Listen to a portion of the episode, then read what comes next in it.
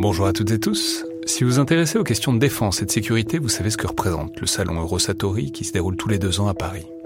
C'est cette année la 28e édition qui se tient du 17 au 21 juin prochain à Paris-Nord-Villepinte et Eurosatori, qui sponsorise cet épisode, sera comme à chaque fois le grand rendez-vous mondial de la défense et de la sécurité. Je veux juste dire, c'est un événement que je trouve très étonnant, assez fascinant. J'y suis allé pour la première fois il y a deux ans pour l'édition 2022. Et euh, vraiment, si vous vous demandez ce qui se fait dans le monde militaire et en matière de sécurité, c'est là qu'on peut voir les dernières tendances, depuis les plus grandes geekeries et les innovations du moment, jusqu'aux grands équipements du futur pour les armées et les forces de sécurité en France et dans le monde. Bref, si vous intéressez de près à ce monde-là, c'est le moment de vous inscrire pour ce qui sera la plus grande édition de l'histoire du salon, avec plus de 1900 exposants et 60 000 visiteurs, vous pouvez le faire en allant sur eurosatori.com.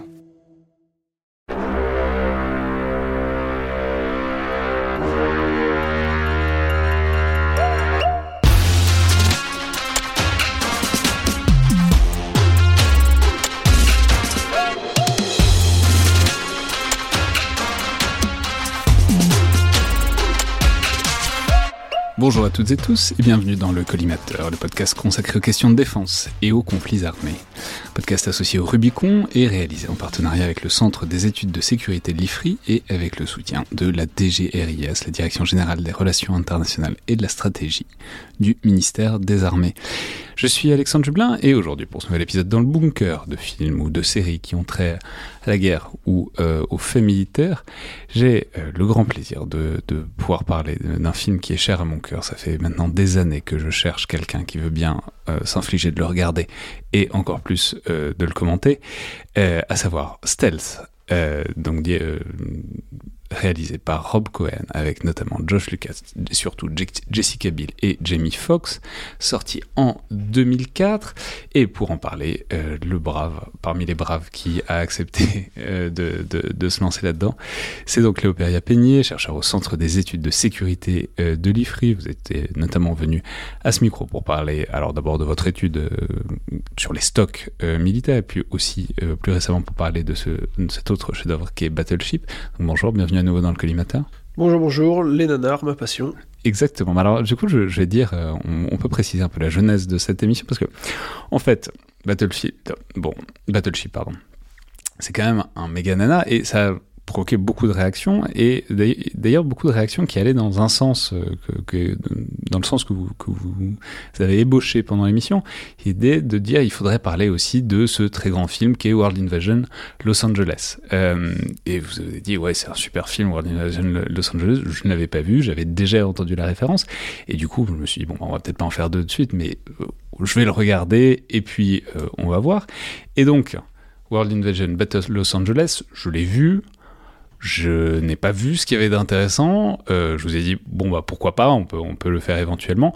Vous l'avez revu, et il s'avère qu'on est tous les deux dotés d'yeux euh, en état de fonctionnement et d'un cerveau à peu près en état de marche, et que du coup on arrive à la même conclusion que World Invasion Battle Los Angeles, donc film de 2011 euh, de Jonathan Liebesman avec notamment Michel Rodriguez, Aaron Eckhart, etc., etc., est un film absolument abominable et qui n'a par ailleurs aucun intérêt euh, au-delà de son côté euh, nanar, euh, film de guerre contre les aliens. Et donc on a, ouais. Mais si encore il était abominable, mais c'est même pas qu'il est abominable, c'est qu'il il est même pas intéressant en fait. Et ce qui est terrible, c'est que je l'ai vu ado au cinéma et l'ado inculte que j'étais avait trouvé ça génial, évidemment peut-être. J'avais pas revu depuis peut-être 10 ans. Et ce qui m'a frappé, c'est à quel point j'avais déjà vu toutes ces images dans tellement d'autres films, souvent beaucoup mieux faits, à quel point je n'arrivais même pas à, à, me rappeler du nom du personnage principal, tellement c'est escamoté, et à quel point ça manque d'idées, et même rien de fun en fait, avec une caméra à vomir qui passe son temps à trembler même quand il se passe rien, ce qui fait que quand il se passe des choses, elle tremble encore plus, c'est encore plus horrible, mais et je me suis dit, mais mince, avant de le reste, je me dis, ouais, il y a peut-être un truc à sauver sur quelle place ils font par rapport à l'expérience irakienne et tout ça, parce que oui, c'est évoqué, mais c'est même pas intéressant. En fait, il y a rien à en tirer, c'est horrible, et je suis horriblement déçu par rapport à ça. Ouais, bon, donc on est passé à la suite, et maintenant, du coup, puisque votre nanar ne marchait pas, on est passé au mien, qui est donc ce Stealth de 2004 de euh, Rob Cohen. Alors, euh, c'est un film qui, à la fois, est nul. Enfin, euh, et d'ailleurs, son résultat, en, son succès en salle l'a amplement prouvé parce que c'est quand même un des plus gros bids, je crois, de l'histoire du cinéma américain. Cela étant, il traite quand même euh, des sujets qui sont tout à fait intéressants. Alors, je, donne le pitch rapidement. C'est donc trois pilotes de chasse euh, super doués. Alors, évidemment, euh, un- une femme, euh, Jessica Biel, un noir, Jamie Foxx. C'est important parce qu'on va voir que, évidemment, comme souvent dans les films de cette époque-là, le noir meurt en premier. C'est souvent comme ça. Et euh, un troisième qui est donc euh, le personnage incarné par Josh Lucas, qui d'ailleurs euh, assez régulièrement ressemble vraiment à un sosie du président de la République. C'est assez confondant. On a vraiment l'impression de voir le président de la République au volant d'un, enfin aux manettes d'un- avion de chasse. Perturbant. C'est ouais, c'est très étonnant. Et donc, trois pilotes de chasse qui sont dans, un programme expérimental avec euh, des avions de nouvelle génération qui sont hyper puissants, hyper maniables, hyper rapides. Ils montent jusqu'à Mach 4, euh, rendez-vous compte. Euh, et en même temps hyper furtifs, même si c'est pas forcément le truc le plus central euh, dans le film. Et qui voit débarquer un quatrième coéquipier euh, sur euh, cet avion, enfin pas exactement cet avion, mais un avion proche, qui est une intelligence artificielle, qui est euh, un drone, mais doté d'une intelligence artificielle. Et évidemment, l'intelligence artificielle va partir en vrille. C'est bon, je, je l'ai lu quelque part et c'est vrai, c'est une sorte de mélange un peu de Top Gun et de 2001 de l'Odyssée de l'espace. Euh, pas forcément très bien digéré ni l'un ni l'autre, mais euh, cette intelligence artificielle, donc à la faveur d'un incident, euh, un éclair, va commencer à dérailler, à s'autonomiser et à créer toutes sortes de dégâts. Et du coup, il va falloir que les trois pilotes humains, les vrais pilotes, réussissent à l'arrêter. Alors, euh, voilà, le pitch euh, dit bien peut-être la qualité scénaristique du film qui est pas folle folle, mais en même temps c'est des thèmes qui sont intéressants. La question des pilotes humains par rapport aux objets radio- euh, radiocommandés, enfin par rapport aux drones, la question de l'intelligence artificielle, etc., etc. Alors voilà. Bon, déjà vous, qu'est-ce qui vous a, que- puisque vous avez quand même accepté de le faire, euh, qu'est-ce qui a retenu votre attention et votre intérêt euh, dans ce stealth de Rob Cohen de 2004 Bon, alors, quelques petits éléments d'abord sur le film, ensuite comment on l'appréhende. Euh, faut rappeler que Stealth, c'est 140 millions de dollars euh, à peu près de budget, et c'est 80 millions de recettes. Donc c'est vraiment ce qu'on appelle une catastrophe industrielle. Il y a des studios qui s'en sont parmi de ce genre de catastrophe. Bon, là, c'est pas le cas. Faut rappeler que ça nous est donné par Rob Cohen, qui nous a donné l'excellent premier Fast and Furious, XXX et quelques autres euh, grands films qui enrichissent euh, notre culture cinématographique. XXX c'est pas si mal pour l'époque, mais bon, peu importe. Euh, ouais, bon. Euh, voilà, ce genre de choses. Euh, faut aussi se rappeler que Stealth, donc c'est un film qui est resté, il me semble, très peu de temps à l'affiche à cause de ses résultats misérables. Et c'était l'époque de ces films qu'on retrouvait en DVD, vendus avec des espèces de pseudo-magazines dans les kiosques dans les années 2000, qui est un truc qui a complètement disparu avec la mort du, à peu près du, du format DVD. Mais voilà, Et des leur- magazines, mais ouais. Enfin, mais pour le replacer un peu dans, dans son époque. Euh, on se rappelle qu'on est en 2004-2005, la guerre euh, en, en Afghanistan, euh, ça date assez jeune, la, date en- la guerre en Irak, c'est encore plus jeune, la guerre contre le terrorisme en général, ça se développe, mais ça reste encore euh, assez récent. Euh, la question des drones, la question des frappes de drones, de toutes ces questions-là, ça reste naissant dans le débat public. Enfin, on est quand même euh, encore chose d'assez récent. Aujourd'hui, après le Karabakh, après l'Ukraine, c'est tout le monde sait ce que c'est qu'un drone. À l'époque, ça reste, ça reste assez, assez limité. Donc on a quand même un film qui s'attaque à des éléments qui sont pas inintéressants, et on le voit à travers beaucoup d'éléments du film, notamment très rapidement quand les pilotes se confrontent euh, pour la première fois euh, à ce drone qu'on appelle euh, EDI, donc Extreme Deep Invader, donc un nom bien, qui fait bien peur. Et, évidemment, le personnage de Jamie Foxx fait une blague extrêmement lourde dessus. Personnages, alors on, peut, on peut dire tous les personnages sont écrits d'une manière lamentable et c'est un film qui a incroyablement mal vieilli en termes de sexisme, en termes de racisme aussi. Enfin bon, c'est un, je, on va pas mentir aux auditeurs, ça pique un peu les yeux euh, plus d'une fois. C'est pour ça que je préfère le remettre un peu dans son contexte historique, historique temporel, parce que c'est vrai que sinon c'est- insupportable. Mais le- le- les plaisanteries sont quand même très très lourdes. L'image de la femme est catastrophique. Enfin, c'est vraiment, il y a, des- plans qu'on ne peut plus faire depuis au moins 10 ans, parce qu'il y a un moment où les plans mini-jupes, c'est plus possible. Enfin, à part euh, peut-être Transformers 1, c'est vraiment plus possible. Donc, beaucoup de choses comme ça. Et en même temps, on arrive à le moment incomparable dans ce film où on leur explique ce que c'est que ce nouveau coéquipier.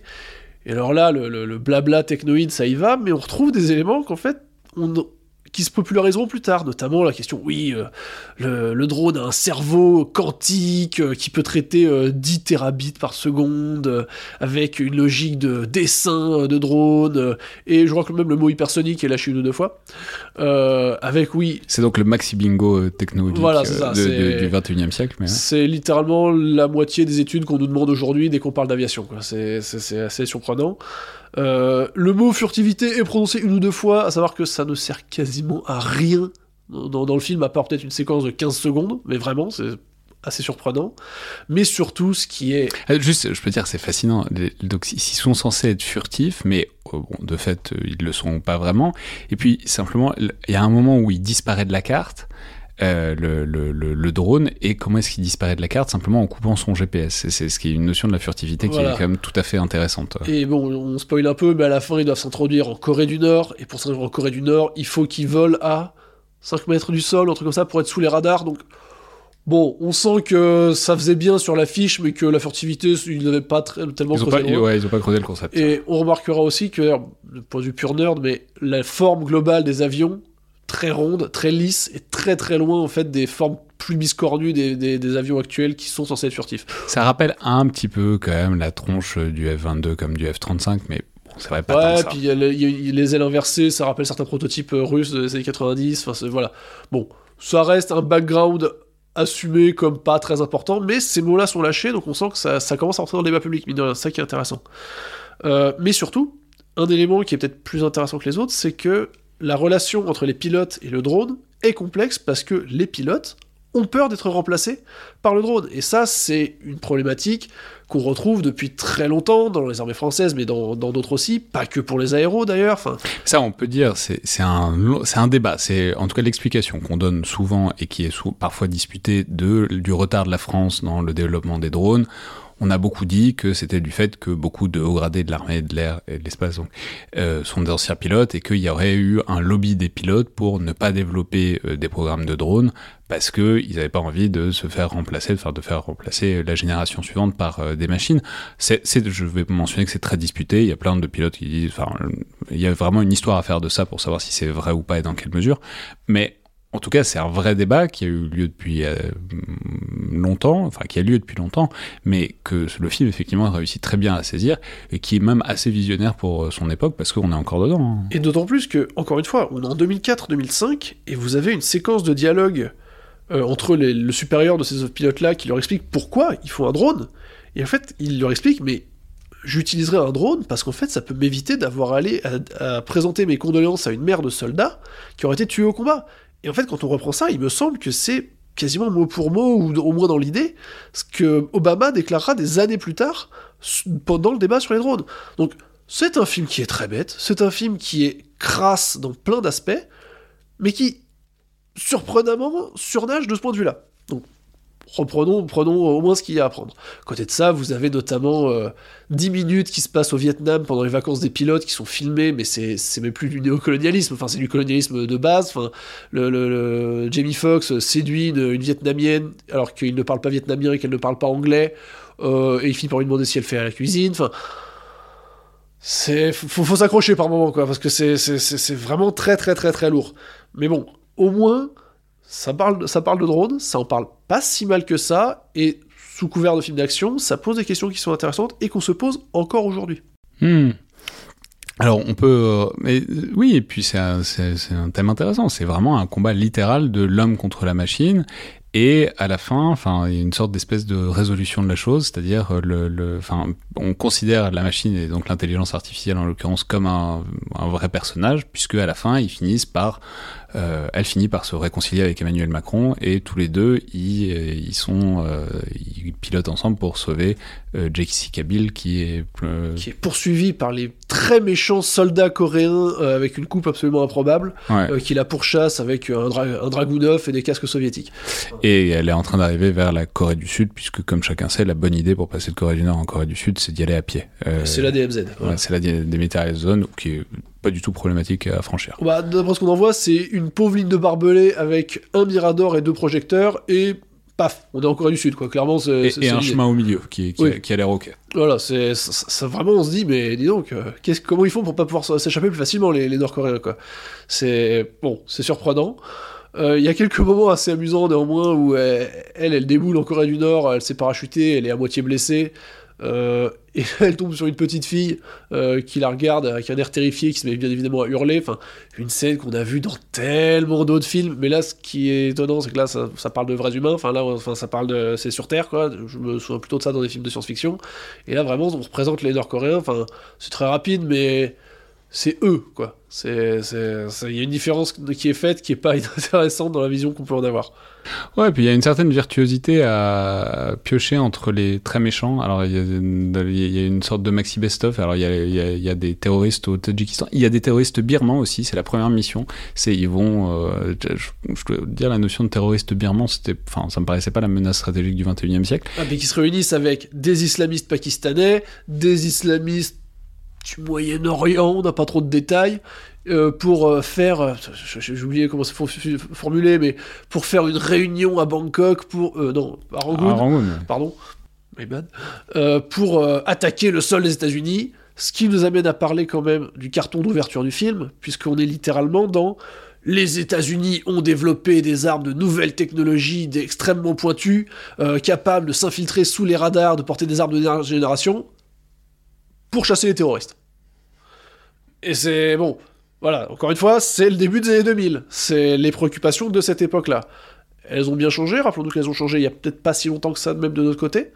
Mais c'est ça ancre, en plus c'est fait avec une police de PowerPoint absolument immonde, ça ancre vraiment le film dans une époque et dans un mindset très particulier. Ouais, et puis c'est toujours un peu la même chose. C'est l'idée qu'il y a un technologisme, euh, enfin une- un solutionnisme technologique, l'idée que la solution pour régler un problème, bah, en l'occurrence politique, hein, le terrorisme c'est un problème politique, une insurrection c'est un problème politique, et que avec euh, une arme plus perfectionnée que les autres, on peut résoudre euh, ce problème politique, puisque comme chacun sait, toutes les insurrections ont toujours euh, disparu, euh, vaincues par l'adversaire technologiquement supérieur. Tout à fait, sachant que voilà, après il explique bien que sur 400 candidats au pilotage, ils en ont retenu 3, parce que ce sont, comme on pourrait citer euh, Men in Black, c'est les meilleurs des meilleurs des meilleurs chefs. C'est c'est tout un idéal de cette époque-là qui est pas vraiment questionné, même si à la fin, bon. Il n'y a pas vraiment de réponse qui est donnée sur la pertinence ou non du drone, enfin je pense pas.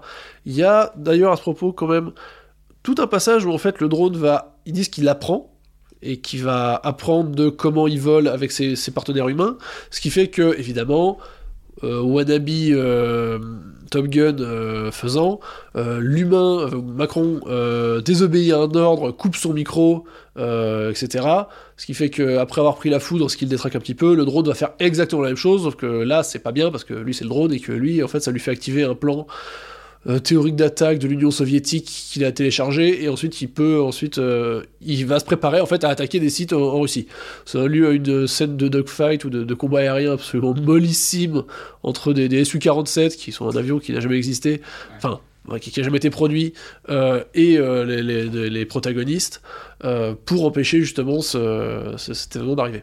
SU-37, mais c'était c'est des, c'est des, Pardon, des prototypes qui ont vraiment existé. Ils ont même volé au Bourget à une époque. Ouais, ouais, ouais. Et puis, non, mais c'est hyper intéressant parce qu'effectivement, on est en plein dans le mythe du pilote de chasse, quoi. C'est vraiment. Enfin, c'est un, fi- film qui permet de plonger dans les apories du. De, De l'aéronaval. Oui. Mais Oui, mais c'est-à-dire le pilote de chasse qui, par son instinct, par sa capacité à désobéir, ça fait sa plus-value, etc. C'est ce qui en fait euh, une arme tellement supérieure parce que c'est un humain. Et en même temps, effectivement, la capacité à désobéir, euh, dès que ça arrive à une machine, ça ne va plus du tout, quoi. Voilà, c'est. Mais, enfin, pour avoir euh, fait beaucoup de- de- d'études, enfin, un peu d'études sur les drones et avoir eu beaucoup de questions, notamment de la part de journalistes là-dessus, un élément qui revient souvent, c'est. euh, ce serait quoi la valeur ajoutée, en fait, d'un d'une arme létale autonome, d'un SALA, si vous voulez, d'un système d'armes létale autonome, euh, sur l'humain Et en vrai, Ça là, qui, oh, précisons-le, n'existe pas. Ça Voilà. n- Ça n'existe pas à l'heure actuelle. Voilà. Mais et la question que je me pose, c'est en fait l'armée, le combat se base sur une chaîne de commandement qui induit aussi une chaîne de responsabilité, ce qui fait qu'on peut comprendre que les militaires actuels soient un peu réticents à l'idée d'introduire un élément bah, un peu chaotique, méconnue, qui viendrait brouiller cette chaîne de responsabilité et de commandement, puisqu'elle aurait la capacité à choisir elle-même, à décider, ce qui fait que, imaginons que dans 20 ans, dans 30 ans, un Salah euh, fait une, bavure, qui est responsable? Et ces éléments-là sont déjà excessivement complexes à assumer avec des humains euh, de chair et de sang, mais on n'est pas prêt euh, à se poser ces questions-là pour des choses encore plus complexes, avec des boulons et des circuits imprimés. Donc bon, ces questions-là sont prétexte à un film d'action, mais on sent que déjà au début des années 2000, on se les pose. Ouais, et puis du coup, non, mais c'est intéressant parce que ça permet de plonger dans l'imaginaire euh, techno-futuriste d'une certaine époque, donc euh, du début des années 2000. Alors là, on a donc euh, les avions qui ont des bombes euh, particulièrement malignes, etc. Il y a aussi une innovation dont vous m'avez dit qu'elle vous était chère, c'est euh, l'espèce d'énorme zeppelin euh, ravitailleur. Alors, parlez-nous-en. On voit un moment qu'en gros, le, drone a pris son autonomie, on sait pas trop ce qu'il veut faire encore, mais on sait qu'il a besoin de se ravitailler. Donc ils se disent, bon, on va aller raisonner euh, le drone en question, en allant littéralement lui parler euh, cockpit contre cockpit, parce que les radios, on sait bien, ça marche pas sur les ondes longues. Euh, donc ils se disent, bon, où est-ce qu'il va se ravitailler? Bon, il n'y a pas de tanker, il n'y a pas de, de, de KC-135. Par contre, on voit sur un écran qu'il y a tout autour du globe un réseau d'espèces de ballons dirigeables en verre gigantesques, qui sont euh, en statique dans la stratosphère, euh, qui servent en fait à ravitailler des avions qui viennent se plugger dessus euh, grâce à une capacité de, vol sur place euh, de, VTOL, si vous voulez, pour se ravitailler comme ça. Et ça, mine de rien, c'est peut-être une des meilleures idées juste de concept en fait, parce que ça n'a absolument aucun sens, ni militairement ni techniquement, parce que, un, faut ravitailler, ravitailleur, euh, ensuite, laisser à disposition de n'importe qui des quantités énormes de fuel, un peu compliqué, etc. etc. Néanmoins, l'idée en soi reste intéressante, surtout quand on, est un peu euh, fan de concepts futurs euh, dans ce genre-là. Il faut dire quand même que les avions de base pas- qu'utilisent les, pilotes, il est quand même super cool. Enfin, il y a que des, des, ailes- qui peuvent, à géométrie variable qui sont encore pareil. On retrouve le, le F-14 de, de, de Top Gun, mais ça reste pareil, un concept super cool. Quand ils vont en, en hypersonique, ils se rabattent et ça fait rond des pointes de flèche. C'est sympa. Euh, le design du drone est pas inintéressant avec des entrées d'air de part et d'autre du cockpit au-dessus de la structure en fait, ce qui est assez surprenant en soi. Donc en voilà, il y, a- il y a plein de petites idées marrantes comme ça qui font que le film est un peu plus agréable à regarder, même si encore une fois le regarder aujourd'hui ça reste assez difficile. Hmm. Et signalons que c'est quand même un film qui a eu forcément un gros soutien de la Navy américaine, hein, puisqu'il filme sur un porte-avions, euh, un vrai, quoi. C'est pas. C'est pas. Sur trois porte-avions différents. Ouais. Bah, c'est un seul dans le film, mais, oui, mais dans, on, la en fait, vraie on, voit les immatriculations sur la coque et on voit qu'elles changent entre chaque plan. Donc, euh, non, mais c'est intéressant que la marine, ait des- enfin que la Navy américaine ait décidé de se commettre dans ce genre de truc. euh, les Marines se sont commis dans Battle Los Angeles. hein. Et pas qu'un peu, enfin, ils ont mobilisé un régiment de réserve entier de la- des Marines pour faire ce film qui est complètement naze. Euh, donc, je pense qu'il y a surtout un gros département film et com dans, les- armées américaines, et ça permet aussi de faire ce genre de film. Enfin, parce que c'est pas réservé aux films qui ont les plus gros budgets ou les meilleures entrées. C'est, c'est un- une stratégie avouée des forces armées américaines de montrer leur matériel euh, à travers ces films-là. Et dans Battle Los Angeles, c'est peut-être un des seuls intérêts du film, c'est qu'on voit tout l'attirail de la guerre en Irak de l'époque avec des Humvees. On voit même un. Enfin, on voit tout un tas de véhicules différents, euh, un LAV 3, enfin, on voit beaucoup de choses comme ça, qui ancre en fait le film dans son époque, avec du matériel qu'on ne verrait plus forcément aujourd'hui. Mais on voit qu'il y a un investissement matériel qui est très conséquent. Et chose intéressante, d'ailleurs, je, je m'en suis renseigné un peu, je l'ai vu, les, avions euh, présentés dans le film ont été construits. Il y a eu des maquettes, au moins une qui a été construite. Euh, elle a été placée sur le porte-avions pour faire des prises de vue réelles, donc c'est intéressant. Et en fait, le leak, ou je sais plus, le, partage d'images de ces maquettes sur un porte-avions, a créé un petit emballement dans l'internet plus petit de l'époque sur oh là là, c'est le futur prototype de la Navy euh, pour ces avions de, de combat du futur. Donc on voit quand même qu'il arrive au moins dans ses designs à faire ce genre de choses. Hmm. Oui, parce que rappelons, pour euh, revenir à ce que vous disiez une seconde, que en fait l'existence de bons films euh, sur euh, les armées d'une manière générale présuppose l'existence aussi de mauvais films. Ça implique que en fait il faut donner des moyens, il faut un peu faire confiance au réalisateur et qu'il y a toujours des ratés. Je le dis notamment en référence à voilà, quand on parle de la France, on nous renvoie toujours aux films qui sont plus ou moins réussis comme Force spéciale ou éventuellement Les Chevaliers du ciel, même si Les Chevaliers du ciel c'est Du Loup Non, je, je, je tolérerai pas ce- cette note, c'est très bien le chant du loup. Euh, oui, c'est génial. Ah oui, le chant des loups, c'est très bien. Euh, le- les forces spéciales, c'est- moins bien.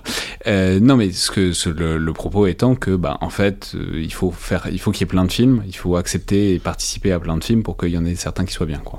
Enfin, je pense que du point de vue des Américains, l'important n'est pas que ce soit bon, enfin, des forces armées américaines, l'important c'est pas que ce soit bon ou mauvais, c'est que ça ancre ces matériels, cette présence militaire dans un imaginaire pop culturel, je sais pas trop comment le dire mieux, euh, global. Enfin, on a quand même une présence du matériel américain dans énormément de films.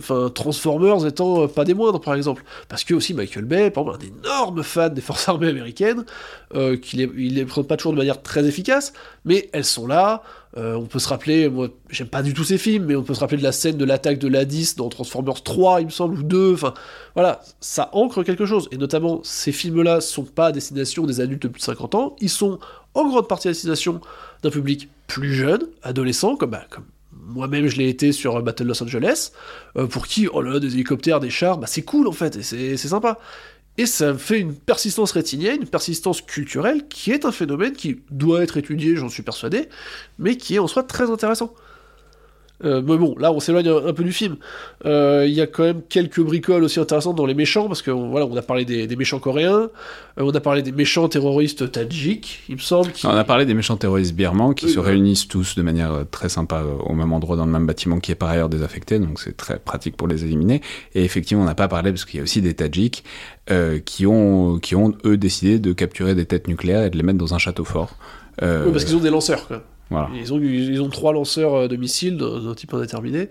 Euh, donc il y a ça, il y a donc les méchants nord-coréens quand on y est, mais il y a même des méchants à l'intérieur. Euh, parce que, en gros, le chef de l'unité des pilotes d'élite, voyant que son, le drone, qui est un programme qu'il a défendu corps et bien, est en train de merder complètement, en fait, et devient une menace nationale, passe un coup de fil à un personnage mal identifié, on comprend que c'est à Washington, on comprend que... Qui a une ressemblance physique avec Donald Rumsfeld, qui est réel, euh, ce personnage. Donc euh, voilà.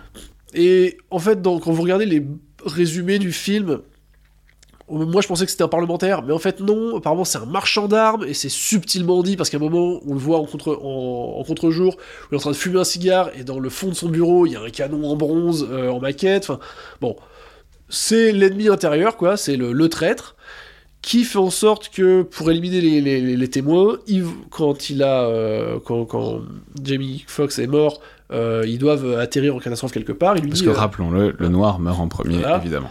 euh, Et les deux autres personnages vont finir en couple, parce que c'est comme, c'est comme ça, Emmanuel Macron et Jessica Biel sont forcément attirés l'un à l'autre. Enfin, pas Emmanuel Macron, Josh Lucas. dramatique à la fin où ils sont sur le, la plage arrière du porte-avions et un dialogue de du néant intellectuel où il lui dit euh, moi je suis un homme toi t'es une femme ça fait deux c'est un nombre chanceux. Et c'est ça, ça donne de l'urticaire rien qu'y penser. Euh, mais en gros quand euh, après que euh, Jimmy Fox soit, soit- soit- se soit craché il lui dit bon bah va atterrir euh, sur cette base que tu connais pas qui est sur aucune carte en Alaska euh, on s'occupera de tout Bon, évidemment, euh, en fait, il s'avère que ce sont euh, des sbires euh, de cette personne qu'il a appelée à Washington, qui essayent de le tuer, qui ramènent le programmateur du drone pour qu'il efface sa mémoire, etc., etc.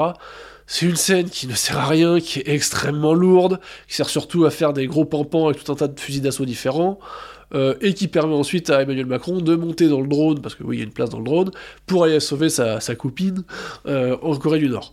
Bon, ça n'a aucun sens, c'est très bête, sachant qu'en plus, à la fin, sachant qu'il il a été grillé, euh, le- le- le- le- l'officier en question se suicide au téléphone pour faire comprendre à son complice qu'il y a quand même une grosse différence entre lui, qui est un guerrier, je crois que c'est vraiment le terme guerrier, Ouais, le dit. et les politicards, euh, sans que lui ait un honneur, il se flingue avant de se faire prendre. C'est. Des fois, ça fait très euh, propagande japonaise des années 30, quoi, dans, dans le délire. C'est débile. C'est complètement débile. Mais on peut quand même en garder une certaine nostalgie d'une époque où. euh, bah, on n'était pas. euh, Peut-être. un- On avait vu moins de films, on était un peu moins exigeants et on trouvait que les trucs débiles, bah, c'était pas mal. Et moi, j'avais ce DVD là que j'avais acheté dans un kiosque et je le regardais souvent parce que, bah. bah, je m'emmerdais un peu en fait. Très bien, donc on peut recommander chaudement ce Stealth de euh, Rob Cohen, sorti en 2004. Je crois qu'il est disponible euh, sur Canal+, sur le pli Canal euh, en, en, ce moment. Payant sur Amazon. Et payant sur Amazon. Bravo pour votre sacrifice et pour avoir enrichi un peu plus Rob Je Cohen. Pas payé. Pardon. merci beaucoup, Léopère Anthony. Au plaisir.